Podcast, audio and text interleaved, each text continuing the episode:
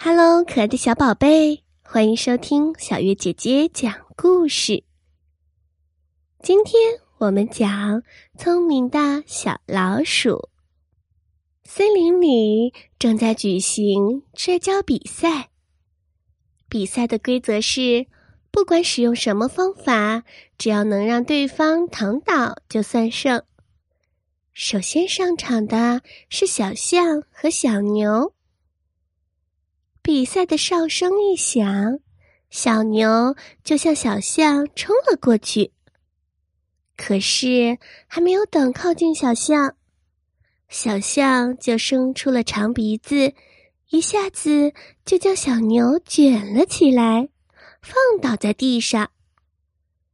接着，小象又打败了小马、老虎、狮子。